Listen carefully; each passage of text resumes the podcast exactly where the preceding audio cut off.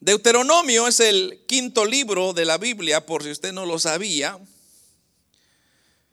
Dice la palabra del Señor en el capítulo 1, versículo 34, y oyó Jehová la voz de vuestras palabras, y se enojó y juró diciendo, no verá hombre alguno de estos, de esta mala generación, la buena tierra que juré que había de dar a vuestros padres, excepto Caleb, hijo de Jefone, él la verá y él le dará la tierra, y él le dará la tierra que pisó a sus hijos, porque ha seguido fielmente a Jehová. También contra mí se airó Jehová por vosotros y me dijo, tampoco tú entrarás allá. Josué, hijo de Num, el cual te sirve, él entrará allá. Anímale porque él la hará heredar a Israel. Y vuestros niños, de los cuales dijisteis que servirían de botín, y vuestros hijos que no saben hoy lo bueno ni lo malo, ellos entrarán allá. Y a ellos la daré y ellos la heredarán. Pero vosotros volveos al desierto, camino del Mar Rojo.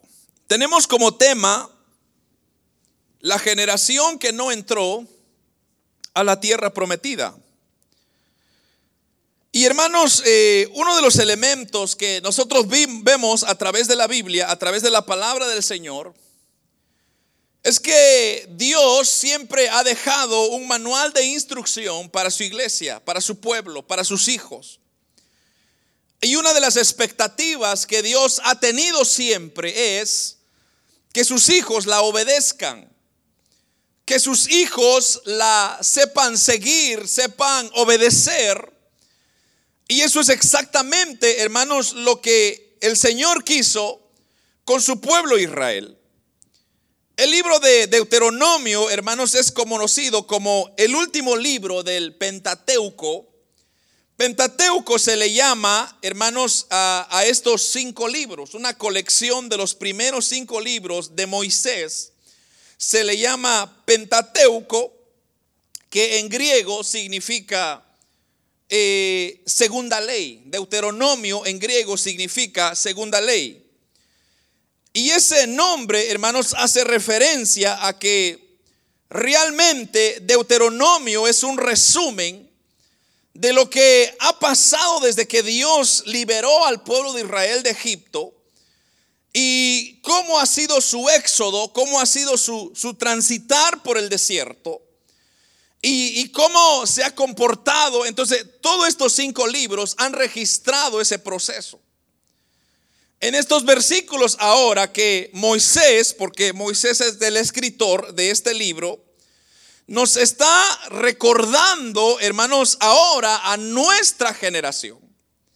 Así como la generación de israelitas que el Señor les habló, el Señor, hermanos, les está dando unas ciertas instrucciones muy importantes porque ahora ya casi estaban al punto de entrar a lo que sería la tierra prometida. Pero así como iban a entrar a, una, a un lugar que el Señor le había prometido a Israel, nosotros prontamente entraremos también a nuestra tierra prometida. Así como Israel estuvo en el desierto, hermanos, por 430 años, estuvieron vagando, divagando por tantos lugares.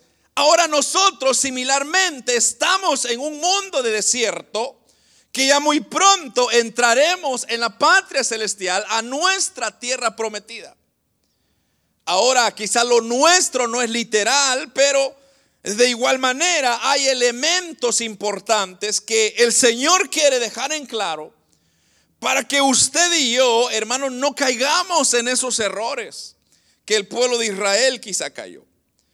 Entonces, hay dos puntos importantes que yo puedo notar en esta escritura que hemos leído esta mañana. Y le voy a invitar a que no cierre su Biblia porque vamos a leer varios versículos que van a apoyar lo que, lo que vamos a, a compartir. Pero el primer punto que quiero hablar con ustedes es el deseo de Dios, hermanos, o cuál es el deseo de Dios para el ser humano, cuál es el buen deseo de Dios para el ser humano. Y aquí lo vemos. Y es que si usted lee conmigo, por ejemplo, el versículo 34, mire lo que dice, y oyó Jehová la voz de vuestras palabras. Y se enojó. Pero no solamente se enojó, sino que dice, y juró diciendo.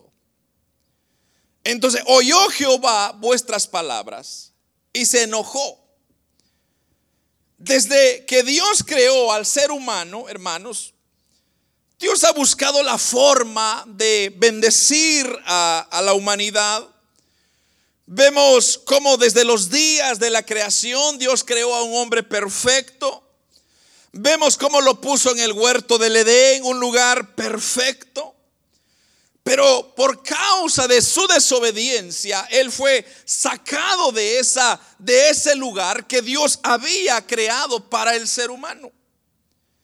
Luego lo vemos, hermanos, aquí queriendo cumplir promesa que él había dado a Abraham, porque recuérdense que esta promesa de la tierra prometida se lo hizo Dios a Abraham. Cuando Abraham estaba en nada, Dios le dijo, sal de tu parentela porque yo te voy a, a llevar a un lugar donde fluye leche y miel. Pero por la desobediencia de Israel, hermanos, ha sido un proceso tan complicado para llegar al cumplimiento de esa promesa que Dios le dijo. Ahora, no es que Dios, hermanos, mucha gente piensa que Dios solamente es un Dios mentiroso porque cómo es que se tardó tanto tiempo. El problema no es Dios, el problema es el hombre. El problema ha sido el hombre y seguirá siendo el hombre porque el hombre no le gusta obedecer los mandatos de Dios. El hombre le gusta siempre hacer lo que quiere, lo que desea, lo que a él piensa que es correcto. Hoy en día, hermanos, está la tierra gimiendo por la venida de nuestro Señor Jesucristo, por lo mismo, porque el hombre no cambia de actitud cuando el deseo de Dios, lo que Él quiere es estar cerca de sus hijos estar cerca para bendecirlos, para cuidarlos, para protegerlos. Pero ¿qué ha hecho el hombre? El hombre lo que ha hecho es darle de espalda a Dios y pretender que Él es más inteligente que Dios. De hecho, ahora que ya el hombre puede salir fuera de la atmósfera de esta tierra, el hombre se está creyendo un poco, está diciendo, miren, a dónde hemos llegado, miren los avances, miren cómo hemos superado, cómo nuestra inteligencia nos ha dado para poder ahora salir fuera de ese lugar. Pero déjeme decirle algo. Es cuestión de tiempo que Dios, amados hermanos, les dará lo que bien se merecen. Porque aunque nosotros pensemos que somos mejores y superiores, que no necesitamos a Dios, estamos bien equivocados. Porque todo ser humano que existe en esta tierra necesita de algo supernatural. Todos necesitamos de Dios. Por más grande o pequeño que seamos, necesitamos de Dios. Entonces, la palabra del Señor nos aclara muy bien que el que está operando este mundo, la cual se llama Satanás, que el Señor lo reprenda, hermanos, ha venido para matar, para hurtar, para destruir, para que, hermanos, eh, eh, Satanás ha venido para deshacer toda buena obra que Cristo estableció. De hecho, Juan 10:10 10 dice, el ladrón no viene sino para hurtar, para matar y destruir, pero yo he venido para que tengan vida. Mire, y para que la tengan en abundancia, dice. Ahora, ¿qué necesidad tiene Cristo de volver a venir? ¿Qué necesidad tiene Cristo de venir, hermanos, y decir, yo he venido para que tengan vida cuando Él ya nos dio la vida anteriormente. El problema que existe es que no hay forma de llegar a Dios si no es a través de Jesucristo su Hijo.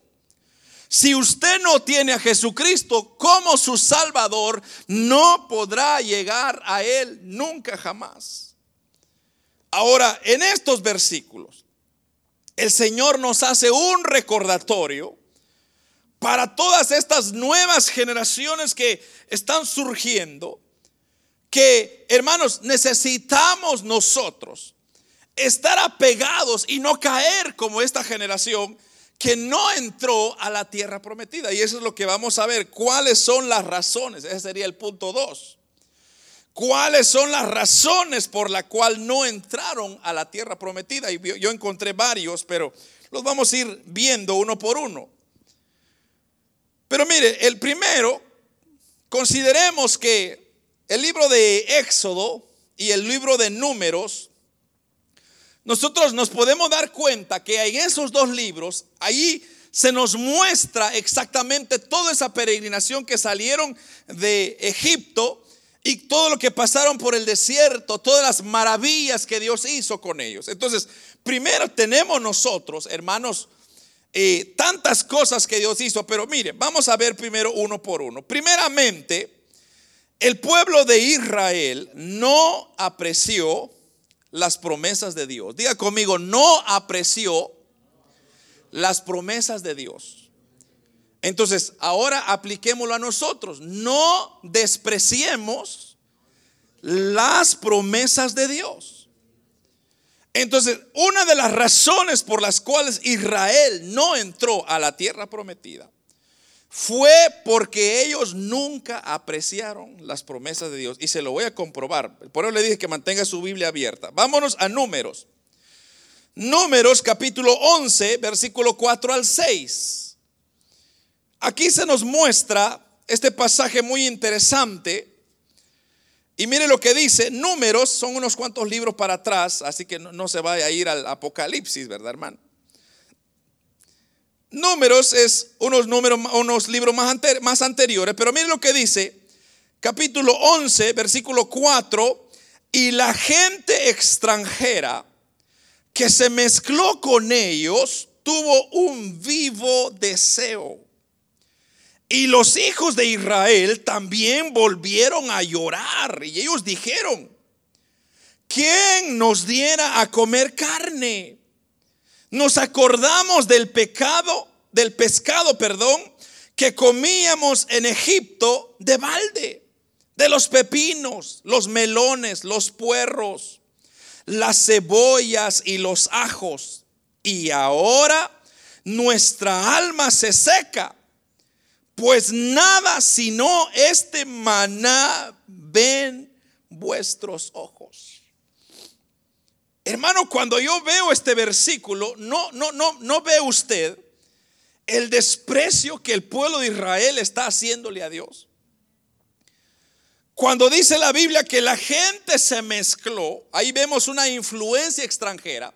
Debemos de entender, hermanos, que cuando Israel salió de Egipto, se aproxima que fueron, muchos dicen que son dos, tres, aproximadamente entre dos a cinco millones de personas salieron de Israel, de Egipto, perdón, cuando el pueblo de Israel fue liberado. Entonces, no importa tanto el número, pero lo que importa es que cuando el pueblo de Israel, o sea, todos los judíos salieron, habían personas que no eran judías sino que habían personas que habían mezcladose, porque así como, por ejemplo, nosotros en este tiempo, por ejemplo, usted aquí en esta provincia o en Canadá, usted va a ver un morenito con un chino, un latino con un moreno, o viceversa, hay unas mezclas que, que se han mezclado porque aquí hemos pasado, aquí hemos crecido, entonces hay una mezcla diferente. Entonces, en Israel así era exactamente. Habían personas egipcias que se habían mezclado con el pueblo judío y que habían adoptado, digamos que, las costumbres judías y salieron de igual manera juntamente con el pueblo de Israel. Ahora, el problema fue que cuando ellos llegaron a un momento, a un desierto, entonces la gente, dice este versículo, extranjera, o sea que la gente que no era judía, que se mezcló con ellos, dice que tuvo un vivo deseo. Cuando usted tiene un vivo deseo, es se está refiriendo a la Biblia que cuando usted comienza a añorar desesperadamente las cosas que usted hacía. Entonces, un claro ejemplo de eso es cuando usted comienza a tener un vivo deseo por estar en su país. ¿Cuántos se identifican con eso? Ah, qué santos son ustedes, hermano. Cuando usted comienza a recordar, ay hermano, las pupusas, los tamales, el olor a la comida en la calle, aunque hayan moscas encima, pero qué sabrosa la comida. Ese es tener un vivo deseo. Entonces, usted sabe, aunque, aunque no es higiénico, pero usted lo desea, usted quisiera estar ahí, ay hermano, más cuando está menos 20 grados en esta provincia, yo quisiera estar disfrutando el sol a la par de una piscina o al lado de aquel río cuando yo me tiraba y hermano y nos bañábamos y, usted comienza a tener un vivo deseo por lo que usted vivía. Entonces estas personas que se mezclaron con el pueblo de Israel comenzaron a decir eso. Y luego dice el versículo que los hijos de Israel también volvieron a llorar con ellos. Ahora esto es muy interesante, hermano. Porque cuando se nos dice que volvieron ellos también a llorar con ellos, entonces comenzaron. El problema, hermanos, que debemos de entender es que cuando Dios nos saca de un lado para otro lado, no es que Dios se haya equivocado. Usted no puede decir, hermano, es que yo fui el que salí. No, momento. Dios tiene un plan para usted. Y Dios permitió que usted pasara lo que pasó para poder traerlo a un lugar mejor. Porque déjeme decirle que Dios, si Él quisiera, lo hubiera dejado que usted se quedara en su país, en la pobreza, en las miserias donde estaba. Pero Dios lo sacó. Entonces es un propósito. Entonces fue Dios el que movió todas las piezas para que usted ahora esté a donde usted está. Entonces ahora veamos algo. Cuando Dios saca a su pueblo Israel de Egipto, entonces Dios comienza a manifestarse al pueblo de Israel para volverle a enseñar, para volverle a decir al pueblo de Israel, hijos, yo estoy con ustedes, hombre, no se preocupen. Yo le voy a dar lo que ustedes necesitan. Y cuando ellos comenzaron a ver la gente extranjera, a quejarse, como le dije yo, entonces ellos comenzaron, mire, comenzaron a rechazar o a despreciar lo bueno de Dios. Mire, lo primero que comenzaron a extrañar, ¿cuál fue, hermanos? La carne. Aunque fuera mosqueada, pero ellos la deseaban. Nos acordamos del pescado, dice. Luego volvieron a llorar, o dice, y, y se recordaron de, los pepinos, los melones, los puerros, las cebollas, los ajos. Pero esto es lo que a mí me, me parece extraño. Y dice que comenzaron a decir ellos, nuestra alma se seca. Pero creo que, como dicen en inglés, the, cherry on top, la cereza encima, dice. Lo rematan con esto, mire. Pues nada sino este maná de vuestros que ven nuestros ojos, despreciando el maná. ¿Usted sabe qué es maná, hermano? El maná es un pan especial que Dios preparó para el pueblo, para sus hijos, para el pueblo Israel. Y ya Israel estaba extrañando lo bueno de Dios por la cebolla, los ajos, los puerros, los, los pescados, los pepinos, los melones. Entonces, ese es un error que nosotros tenemos que procurar evitar. Y es no volver a ver a dónde Dios lo ha sacado.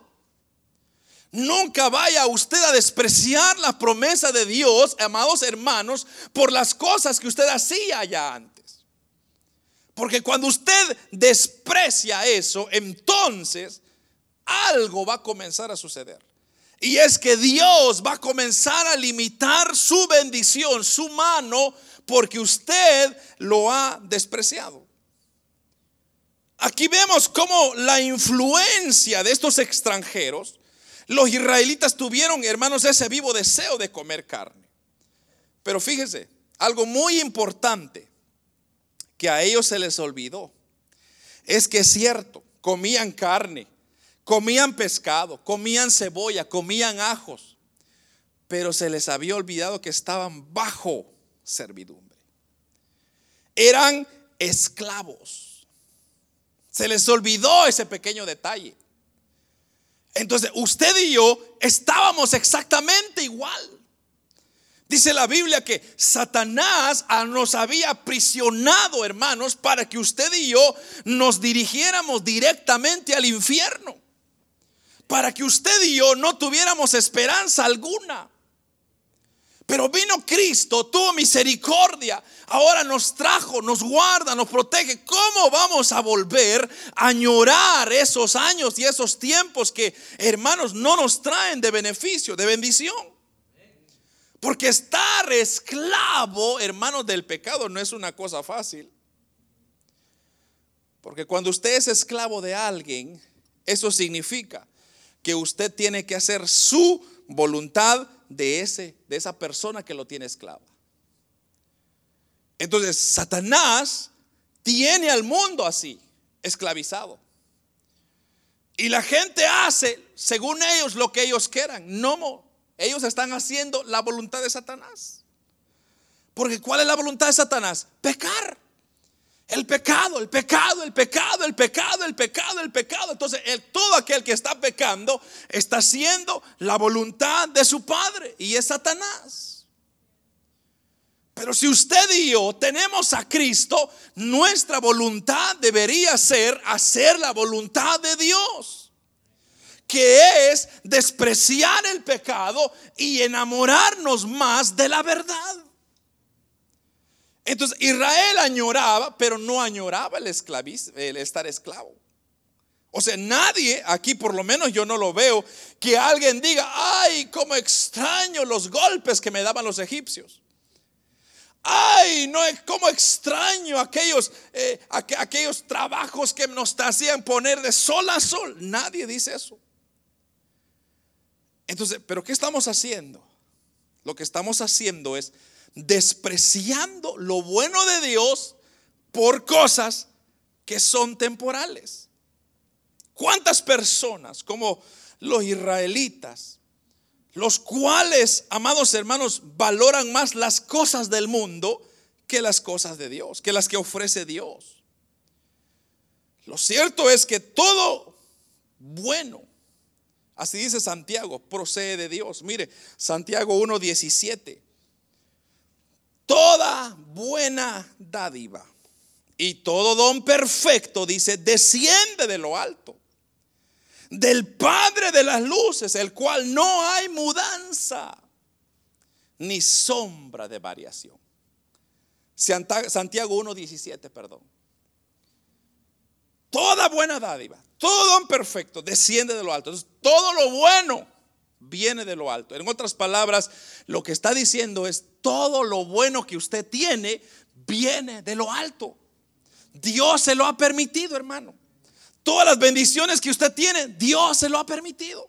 Entonces, ¿por qué no lo vamos a alabar? ¿Por qué vamos a despreciar la promesa de Dios? Sino más bien, lo que deberíamos de hacer es consagrarnos más acercarnos más a Dios y decir, Padre, gracias porque tuviste misericordia de mí. Dos, nunca obedecieron la palabra.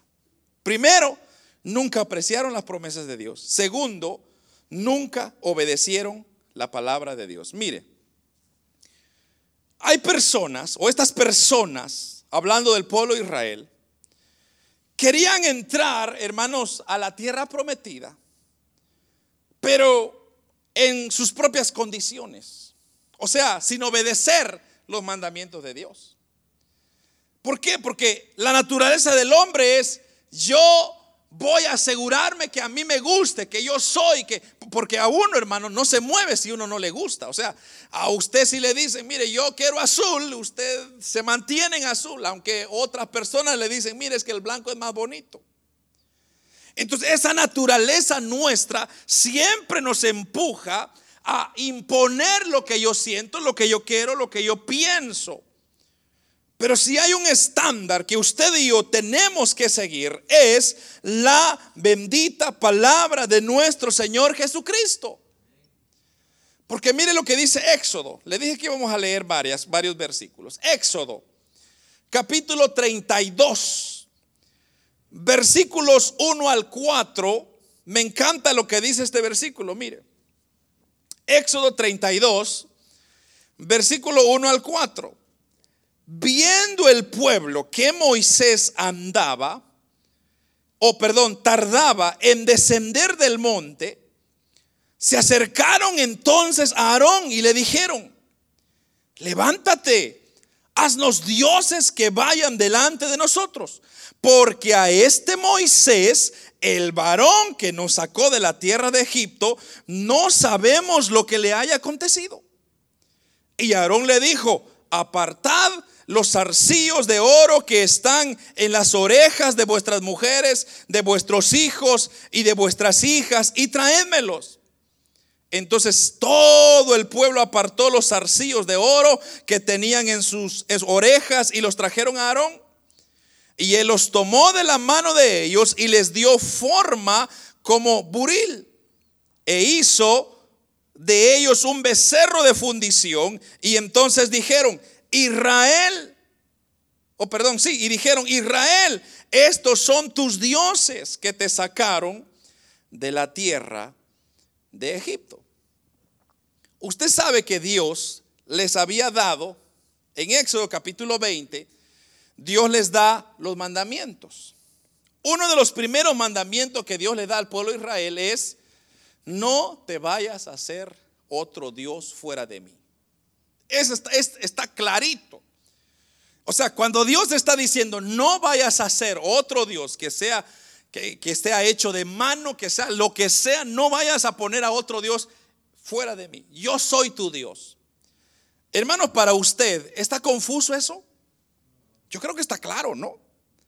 Está claro. ¿Por qué? Porque, o sea, Dios no habló en, eh, eh, en otro idioma, Dios no habló, hermanos, en inglés para que usted no entendiera. Dios lo dejó en su idioma, en su lenguaje, para que usted entendiera la promesa de Dios. Entonces, Dios estableció y dijo, no se vayan a hacer otros dioses. Y ahora, ¿qué es lo que hace el pueblo de Israel aquí? ellos comienzan a irse en contra de la palabra de Dios. Pero fíjese que yo me preguntaba, ¿por qué? ¿Qué necesidad había? El problema es que el hombre está acostumbrado a tener algo. O sea, ¿por qué cree usted que hay tantos ídolos? Porque el hombre necesita tocar, sentir, ver, entonces creer. Pero en la Biblia es al revés. Usted no mira, usted solamente siente y sabe por la fe que Dios es real. ¿Cuántos creen que Dios es real? ¿Usted cree que Dios es vive, hermano?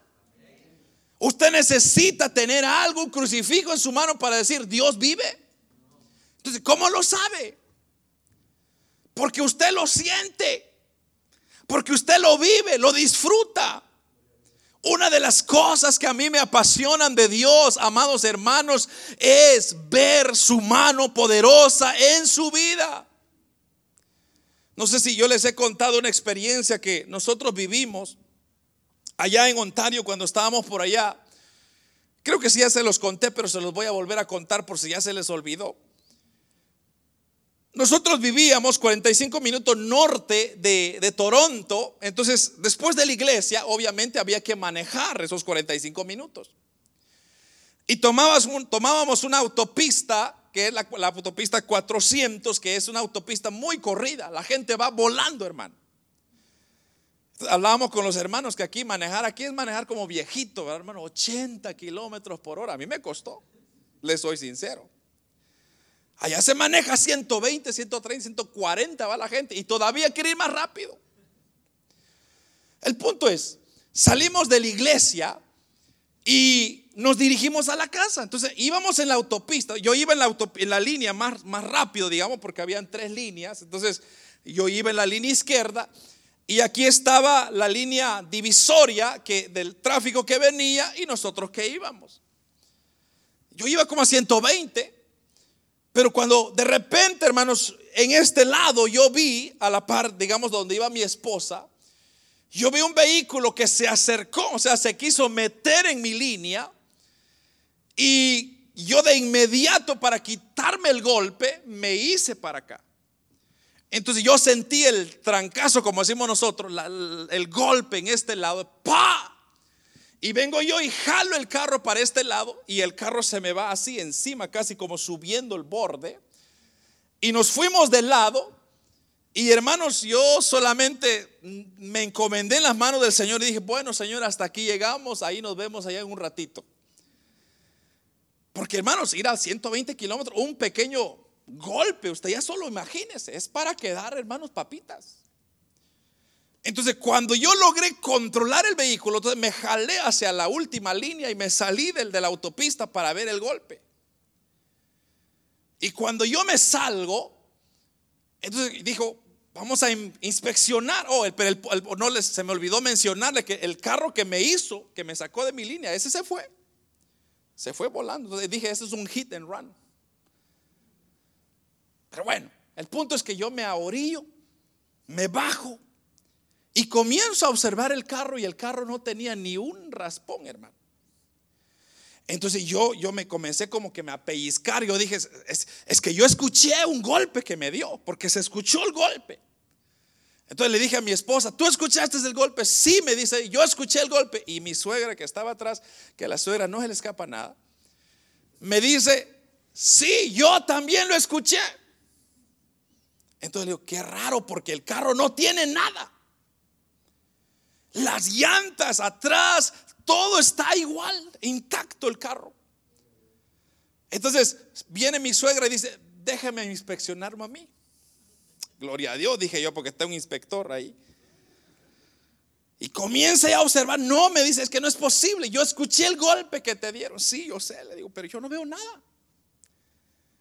Entonces lo único que nosotros nos, nos, pusimos a hacer es nos metimos en el carro, comenzamos a adorar a Dios y decir, Padre, gracias porque tu palabra se cumple donde dice, el ángel de Jehová acampa alrededor de los que le teme y los defiende.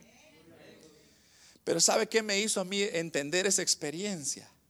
Es de que si Dios está con nosotros, eso es suficiente, amados hermanos, para poder vencer cualquier obstáculo.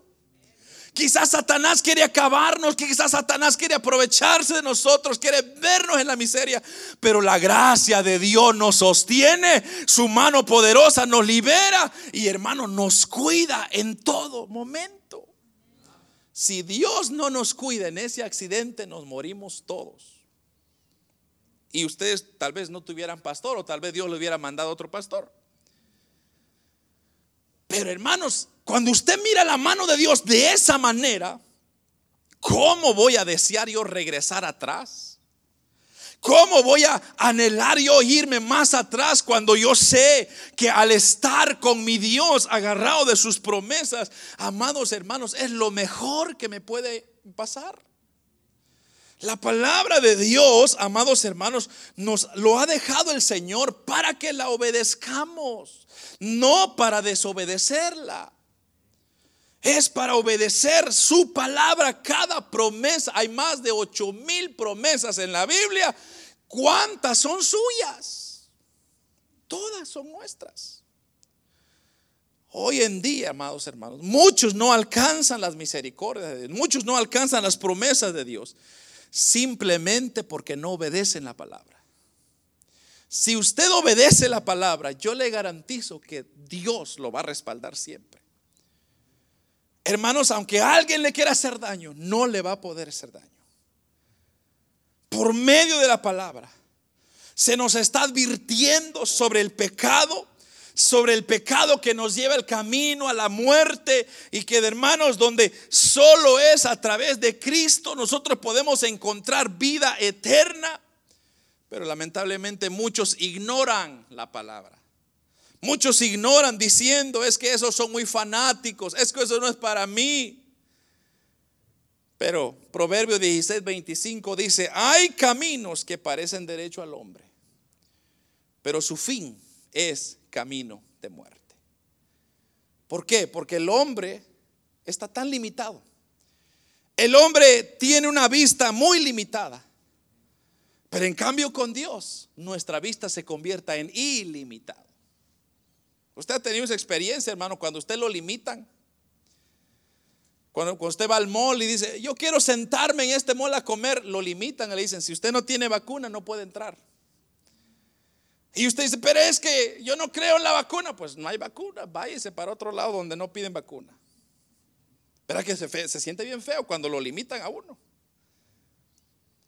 O, por ejemplo, cuando le llegan un bill, ¿verdad, hermano? De, de unos cuantos cientos de dólares porque se pasó en su teléfono de su data, por ejemplo. Oh, ya no, ¿verdad? Porque ya estamos en un mundo de ilimitado todo. Pero yo me recuerdo hace unos años atrás, hermano, usted tenía que, yo le decía, eh, hermano, solo vengo para saludar y le cuelgo porque ya me va a salir caro este bill. Usted no podía, hermano, platicar y el WhatsApp y el Facebook y todo. Eso no existía. Hermano, usted llamar a su país, ay, Dios mío. Esos biles le dolían a uno. Sí, hoy en día el WhatsApp, hermanos, de marca ya gratis todo. Les, decía a unos hermanos que cuando yo regresé a Guatemala por, por más de, bueno, tenía como más de 25 años de no volver, 20 años, perdón, quizás 20 años era. Y, nosotros venimos, hermano, de un lugar bien pobre allá en Guatemala, no venimos de la capital, ¿verdad? No, no éramos de la CAPI si no éramos de, allá del, del, barrio, allá del rancho grande. Y yo me recuerdo, hermano, cuando yo llegué a visitar a mis abuelos por allá, yo miraba a los hermanos en caballo, o las personas en caballo con celulares inteligentes más, y yo con un, con un, telefonito así bien, de aquellos que flip phones que le hacían. Yo digo, Dios mío, y, estos, y esta gente ya está más avanzada aquí que allá. Y entonces yo me sorprendí, ¿no? Porque yo dije, ¿cómo hemos avanzado tanto? Montado en su caballo, pero el machete aquí y el teléfono en su, en su, en su oído. Pero, ¿qué quiero decir con todo esto? Lo, que yo quiero decirle es que el hombre, hermanos, cuando se levanta de algo, lo primero que hace es alabarse a sí mismo.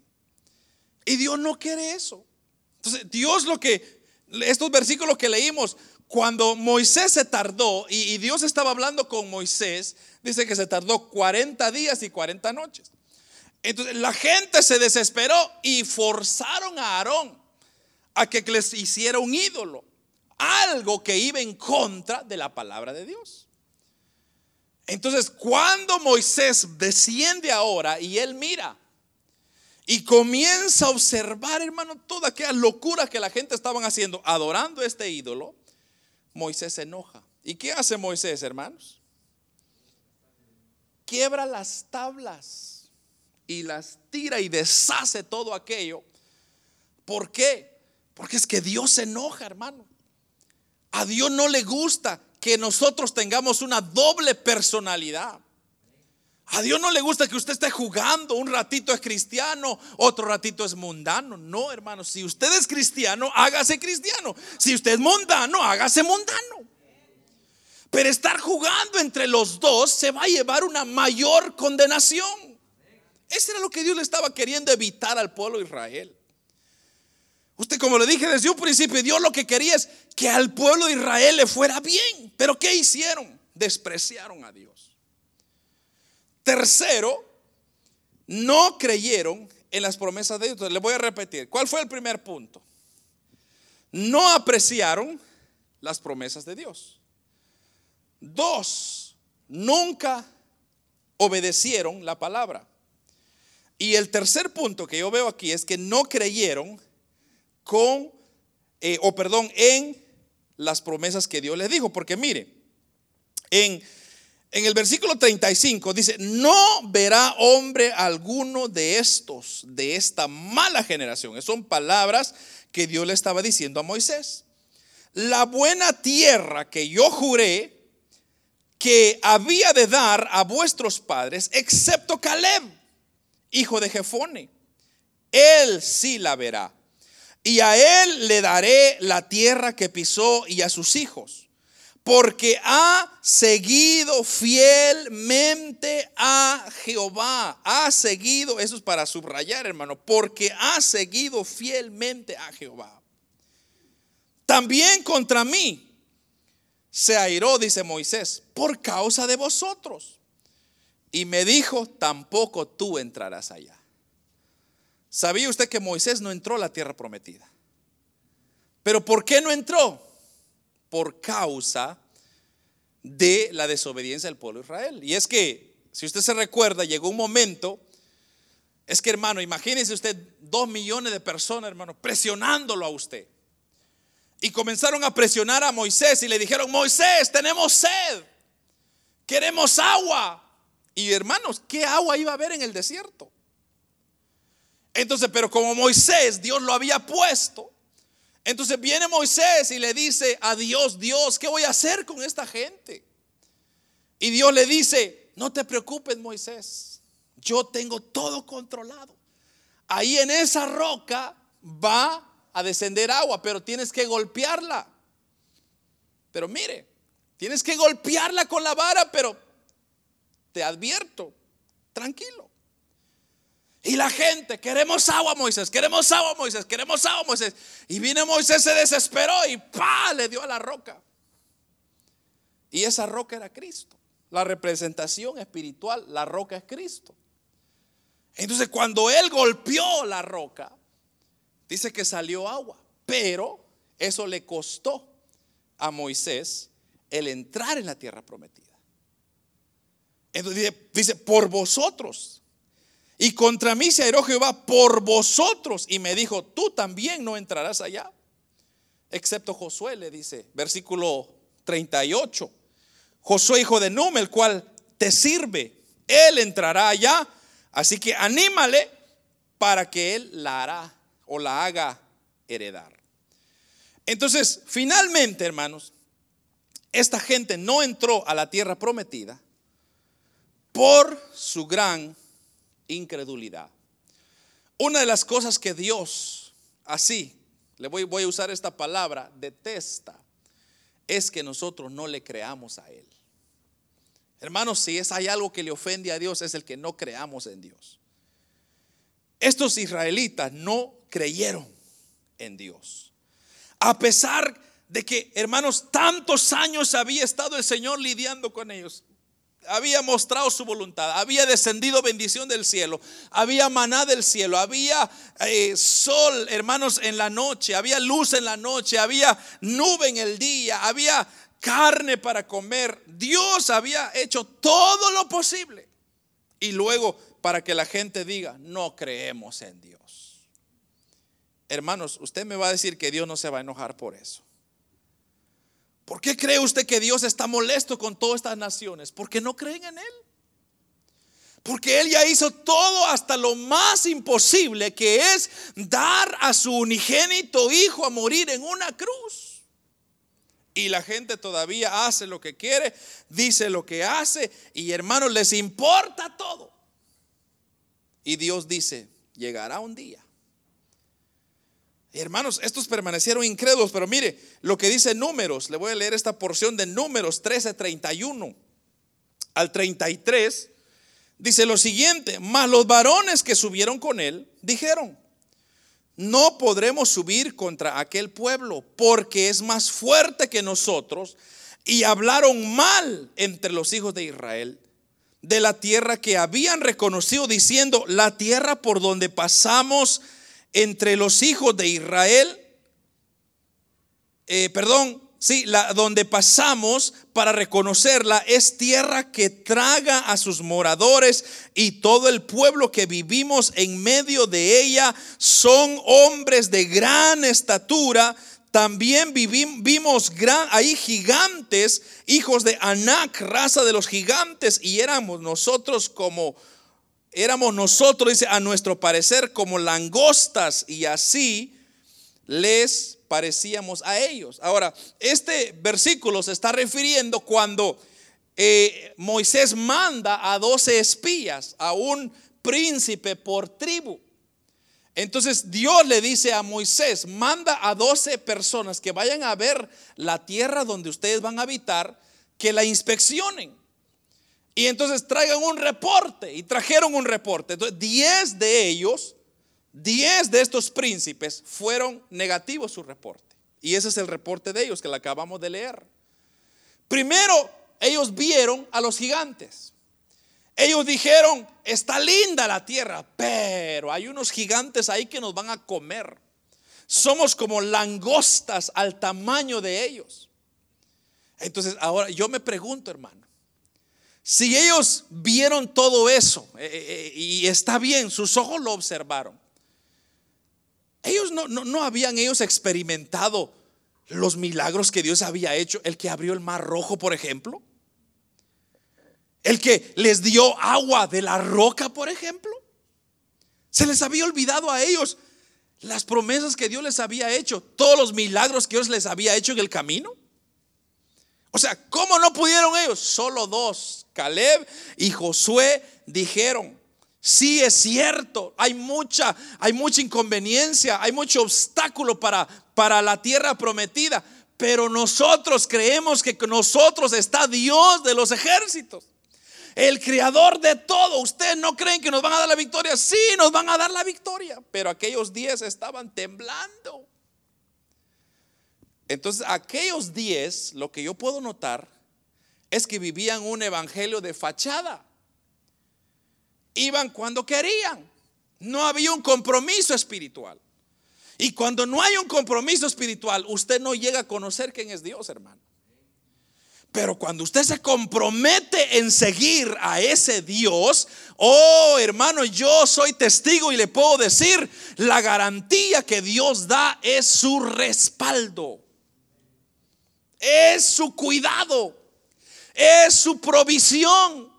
Es, hermanos, la atención que Dios nos tiene. ¿Por qué? Por el pequeño esfuerzo que usted hace de mantenerse y decir, Dios mío, tú eres mi Padre, yo me voy a agarrar de ti y nada me va a soltar de tu mano. Cuando usted tiene esa confianza en Dios, hermano, todas las cosas cambian. Todos sus planes van de acuerdo a la voluntad de Dios. Todo le va a ir bien.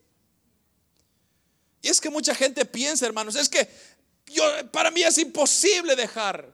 Es que para mí es imposible, es que no es en sus fuerzas. Es en las fuerzas de Dios. Lo único que Dios está diciendo es, cree solamente en mí. Yo voy a hacer el trabajo, tú no vas a hacer nada. Yo voy a hacer la parte más difícil. Y es que hermanos, si nosotros vemos la vida de Moisés, ¿cómo es que Moisés pudo abrir ese mar rojo? porque usted piensa que Moisés era un superhéroe. Solo porque Moisés confió en Dios. Eso fue todo lo que hizo. Confiar en Dios y Dios abrió el mar rojo para que el pueblo de Israel pasara. Para que el pueblo de Israel, hermanos, viera las maravillas, cómo es que las aguas se sostenían, hermanos, sin que hubiera mano alguna. ¿Quién cree usted que estaba sosteniendo eh, el agua que se partió en dos? ¿Quién cree usted? ¿Moisés? No. Pero si era la fe que él había puesto en Dios para poderla sostener. Y así será con usted. Cuando usted comience a confiar y a creer en Dios, hermanos. Yo desde ya es la única garantía que le puedo decir es que Dios nunca falla. Las aseguradoras le dicen a usted siempre, mire, yo le garantizo cuando hay un accidente ahí vamos a estar. Nunca están, hermano. Es más, le dicen, eh, usted es el culpable, así que usted pague su bolsillo. Y hay un anuncio, ¿verdad?, de una aseguradora que dice, estás en buenas manos. ¿Se recuerdan, va? Estás en buenas manos, hermano, cuando usted más lo necesita, ¿dónde están las buenas manos? Es más, si fueran buenas manos le bajarían un poquito, no que más le cobran a uno. Yo digo que son buenas manos para bajarle el dinero.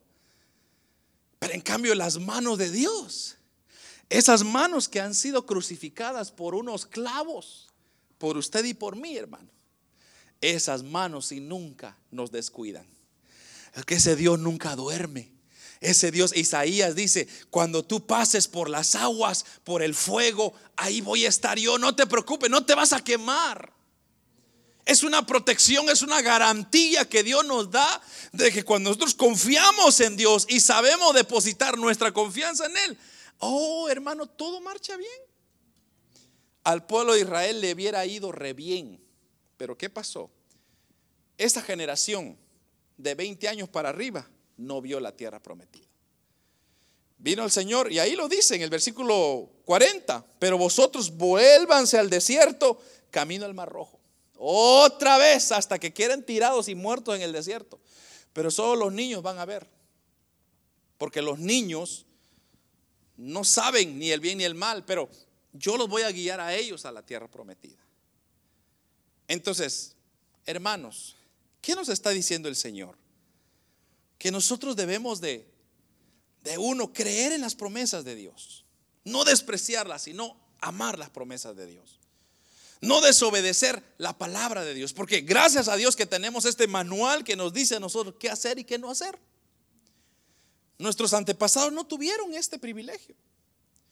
Por eso yo les dije cuando estábamos estudiando esto de los juicios finales, hermanos, nuestra generación, esta generación que está viviendo ahorita, le va a ir bien feo con Dios. Porque no tiene excusa para decir, yo no sabía de Dios. Yo no tengo idea. Tiene el internet, tiene la radio, tiene el televisor, tiene su celular, tiene la Biblia literal, tiene tantas cosas para poder buscar de Dios y no la obedece, le irá bien mal.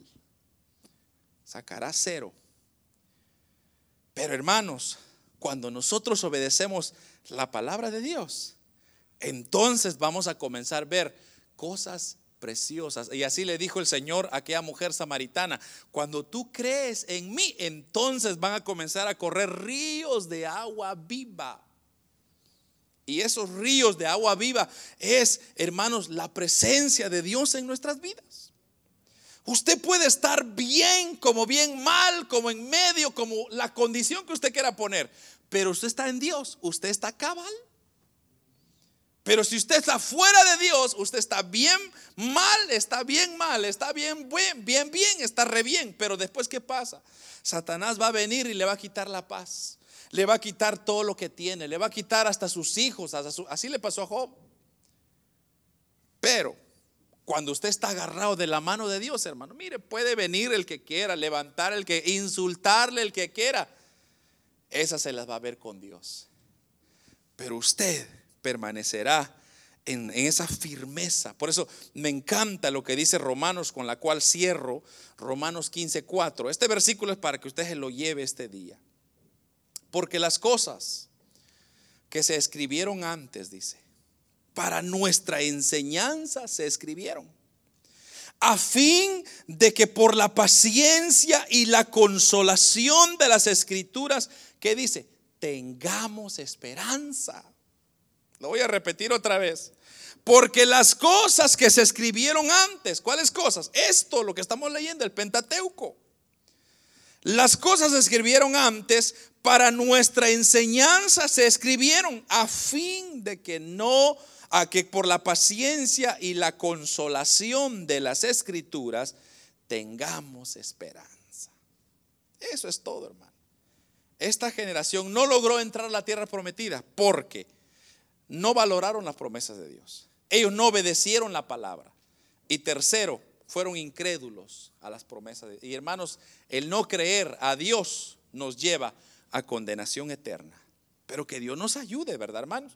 Porque mire, Dios nos está hablando bien claro. O, no, no quedó claro, hermanos. Yo creo que está bien claro cómo Dios nos ha dejado en su palabra para que usted no cometa esos errores. Así que deje las cebollas que estén allá, hermano. Deje el pescado de su país. Vienen cosas mejores para usted. Cosas mejores. ¿Por qué? Porque Dios no le va a dar promesas de ayer, Dios les va a dar promesas frescas del día de hoy. Por eso dice la Biblia, las misericordias de Dios son nuevas cada mañana. O sea que las, las, las misericordias que Dios tiene para hoy, ya los de ayer ya quedaron. Y hoy ya hizo nuevas para usted. Todo porque porque usted es su hijo. ¿Y qué padre no cuida a su hijo, hermano? ¿Qué padre va a dejar que su hijo sufra? No, más nuestro Padre Celestial que está cuidándonos desde los cielos, Él cuidará nuestra vida siempre. Pero basta en confiar, en creer su palabra, en creer en sus promesas. Y sobre todas las cosas, si usted decide seguir a Cristo, siga a Cristo, hermano. Y si usted no quiere seguir a Cristo, pues no siga. Le va a ir mal. Es lo que le puedo decir. No se lo estoy deseando yo porque yo no quiero desearle a nadie que le va. Yo deseo que todo Edmonton, hermanos, esta ciudad reciba a Cristo porque es lo mejor. Pero yo sé que va a ser imposible porque cada quien va a jalar por su propio lado. Pero un día vamos a compadecer delante de Dios y ahí no va a haber excusa. Ahí ya no va a haber razón. Es que es que yo, Señor, es que yo. No, Dios dijo, no, no, no. Tuviste el tiempo. Te di la vida para eso. Te di el tiempo para que me buscaras, para que te enamoraras de mí. Ahora ya es muy tarde. Pero que el Señor nos ayude, ¿verdad, hermanos? A mantenernos firmes en su promesa, a recibir su palabra, a vivirla Hermanos, cuando usted comienza a experimentar la gloria de Dios en su vida, hermano, yo ya no quiero volver atrás. Yo no tuve vicios, gracias a Dios. Dios no, no, no me dio la oportunidad de probar, de probar alcohol, de probar drogas. Yo no hice nada de eso, pero yo no lo deseo, hermano, porque sé que esa vida es una vida miserable. Tal vez usted la ha experimentado y usted sabe qué feo es eso. Entonces, ¿por qué despreciar la bondad, la gracia, el amor, la misericordia de Dios? por todas esas cosas temporales. Entonces, más bien, enamorémonos de Dios. Amén. Vamos a orar, hermanos, esta tarde. Y vamos a, quiero que se ponga de pie conmigo, por favor. Así estire también un poco los,